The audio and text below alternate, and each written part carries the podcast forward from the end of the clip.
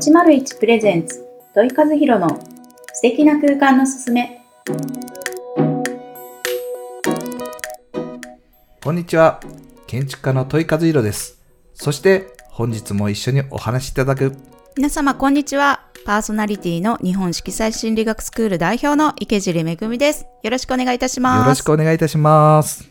はい。前回はね、うん。あの素敵な空はい。間を、あの戸井さんがデザインしたジャスミンさんでジャスミンさん。ね3回にわたってお話いただきました、は本当に素敵なオーナーでしたあありがとうございます。うん、で素敵な空間でしたもちろんもちろんです。ありがとうございます。居心地がねやっぱりオーナーのこだわりをはい。すごく形にしてるなっていうふうに本当に思いました。ありがとうございます。うん。もうき自分たちはどうしてもそのデザインをしてる側は、そのつもり、もちろんその気持ちでやらせていただいてるんですけど、やっぱふ、こう、一旦引いた目線で見るっていうこともやってはいるんですけど、やっぱり一番は、初めて来ていただいた方がどう思われるかっていうのが、どう伝わってるかっていうのが、はい、池尻さんね来ていただいて、本当にね、やっぱりお客様が皆さうんん居心地はがい。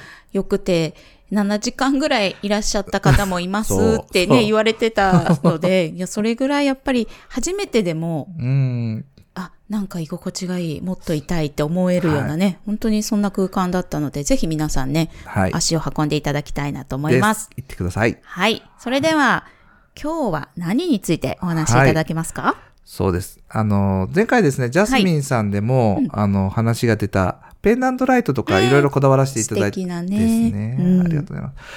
私のあの、その、明かりっていうのは、はい。まあ、特、あの、何回かお話しさせてもらってるんですけど、まあ、そもそもなんでそんな明かりのことが私大好きだうん。っていう風になったかというと、大学時代にですね、あの、大好きな彫刻家がいまして、あの、多分ご存知な方もいると思うんですけど、はい。イサム・ノグチという、うん有名ですね。えー有名ですね。まあ、アメリカ人というか、あの、お父、ん？どっちがどっちだったかな？お父さんが日本人でそう、うん。お母さんがアメリカの方でうん。ですね。はい。まあ、当時、あの、戦争の時代だったので、うん。えーイサム・ノグチは、まあ、アメリカに帰っていくんですけど、はい。まあ、そこでやはり日本人ということで迫害され、日本に帰ってら、帰ってきたではアメリカ人ということで迫害され、まあ、非常に苦しい人生を送られてるんですけど、でもその中にはやっぱりその作品自身はい。にそのエネルギーがものすごく伝わってまして、うん。えー彼のいろんな作品を見ていると心惹かれるものがたくさんあって、うん。う結構私、あの、見に行ってます。はい。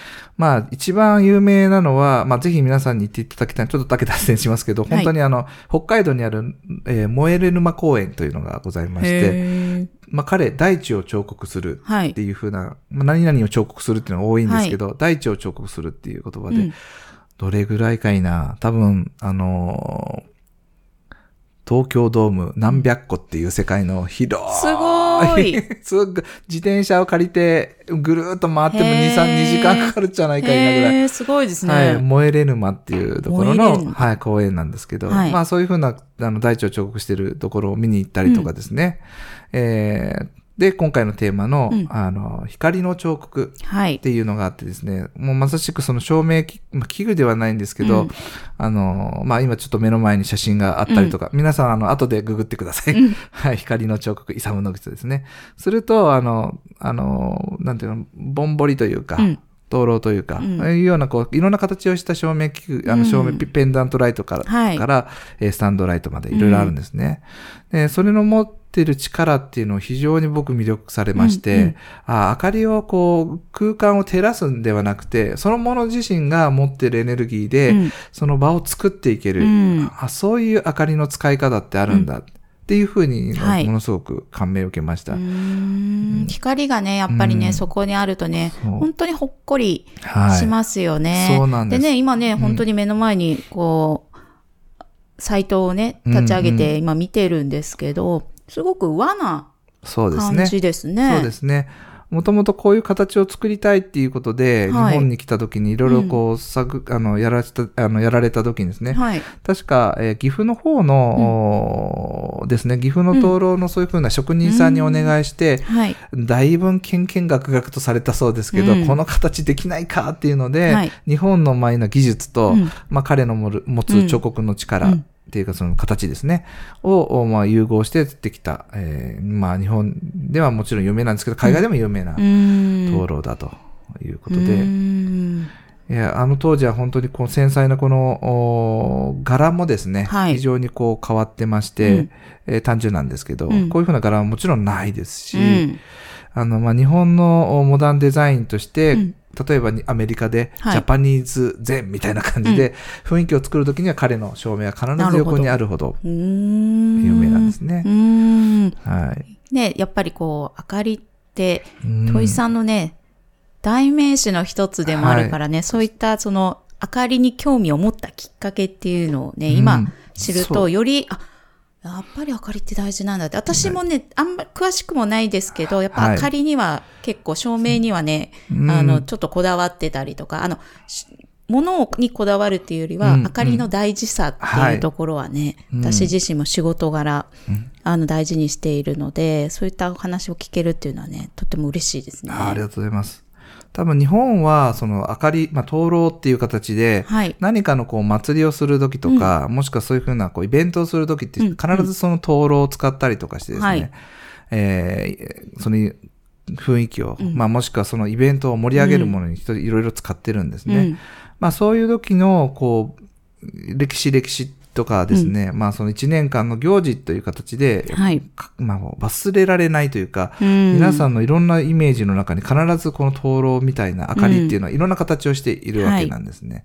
なのでそういうふうなものをちょっとこう変えていったりとか、このイサムの口のこのあの光の彫刻もうんちょっと変わっては、まあ全然違うわけではないんですけど、うんやっぱりこの形がこうドーンと出てくると、はい。なんかこう雰囲気がとか空間が豊かになったりとか。本当ですね。なんかうん、これだけ照明がね、バーンとこう、展示されてると、どちらかと強い、うん。なんとなくそこだけボンとこう、すっごく印象的になるんですけど、うんなんだろう、すごく居心地がいいというか、いいねやっぱり光が柔らかいですね。柔らかいです。うん。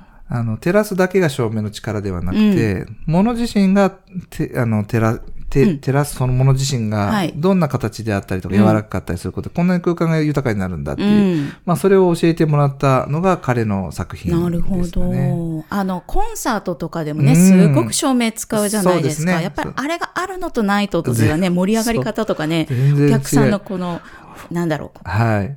感覚というか、まあ、うんうんうんうんもちろん主役のね、あの、アーティストたちもそうだと思うんですけど、あの照明の使い方ってすごいですね。いや、すごいです。うんあの、まさに今お話ししていただいたように、まあ私どう見えてるかわからないんですけど、こう見えても大学時代はバンドマンだったんですね。ほう。で、何を、何といさんはやられてるんですかって、いや、ドラムでしょってよく言われるんですよ。体格やろみたいな。いや、こう見えてボーカルなんですよ。なるほど。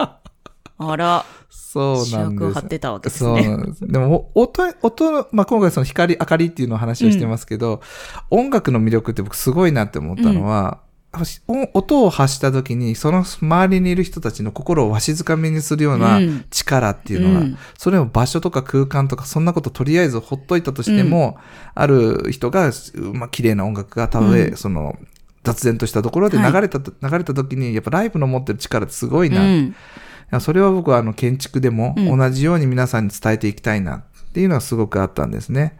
で、やっぱりその明かりっていう、今お話しいただいたように、そのもの自身が明かりの形や、えー照明が、もの自身の明かりのその柔らかさを形として表現するだけで、うんそこにポツンとうんその照明が現れると、はい。ぐっと優しくなれたりとかね。今お話しされてたようなうんライブだったらちょっと過激な感じの空間を作っていけるな。はそういうふうな雰囲気を作る力っていうのは実は照明、明かりには、そうですあよねねだって普通に考えたら、はい家に照明がないってことないですもんね。ないです。ないです。そしたらやっぱりその環境を作る、はい。まあ要素の一つであり、うん重要なポイントでもありますもんね。はい。本当そうなんです。うんなので、やはりここをちゃん、あの、しっかり作っていくと、その人、まあ、例えばその柔らかい空間をもっと作れようと思えば、そう優しい空間も作れますし、えーもっとこう、スリリングな感じにしたいなと思えば、そういう空間も、けんまあ、例えば住宅でもあってもいいと思うんですね。うん。まあ、あんまり強く出しすぎると、はい。あの、きついだけなんですけど、はい。でもそれをまあ、住宅レベルぐらいの、うん。や、あの、雰囲気に落とすことも全然可う能。んなるほどね。はい。うんねなんかね、この照明、私もすごく興味があるので、もっともっとお話を聞きたいんですけれども、はいもししてたまた お時間がやってきましたので、今日のワンポイントをお願いいたします。あ、残念。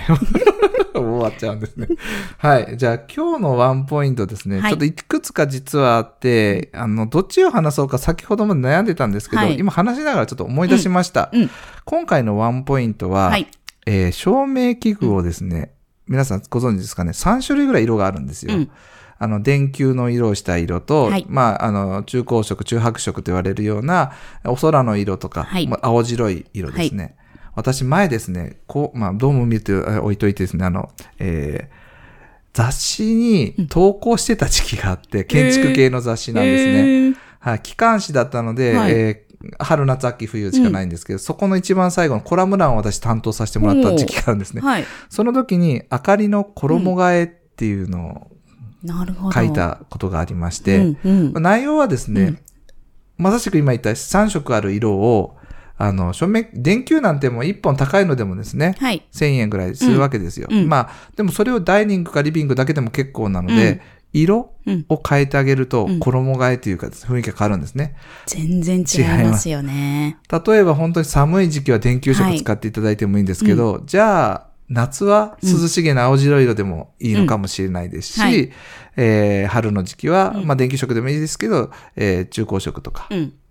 えー中白色とかでもいい,、と思うんですね。なんかそういうので、照明をちょっと切り替えることで、うん季節感を楽しんでいただきたいなと。ああ、確かに。あとね、朝と 昼と夜とね、また使い分けるとですね。そうなんです、そうなんです。空間がなんかいろんな使い方がはいね、できますね。全然違います、うん料理の見え方も全然変わってきますし、で、今最近は本当に LED も、あの、朝食、調べる色とか、あまあ、あの、ちょ、うん合ってるね。朝食ですね、はいあの、色も変えられたりする変のも。ありますね。我が家も変えられます。さすが。はい。さすがですね。そう。そういう風にすれば、使い勝手とか使う方法とかも違うだけでなくて、季節によってはい照明器具を変えると気持ちも雰囲気も変わりますので。ワンポイント。もし部屋のダイニングリビングができないのであれば、うんスタンドライト一つでも結構です。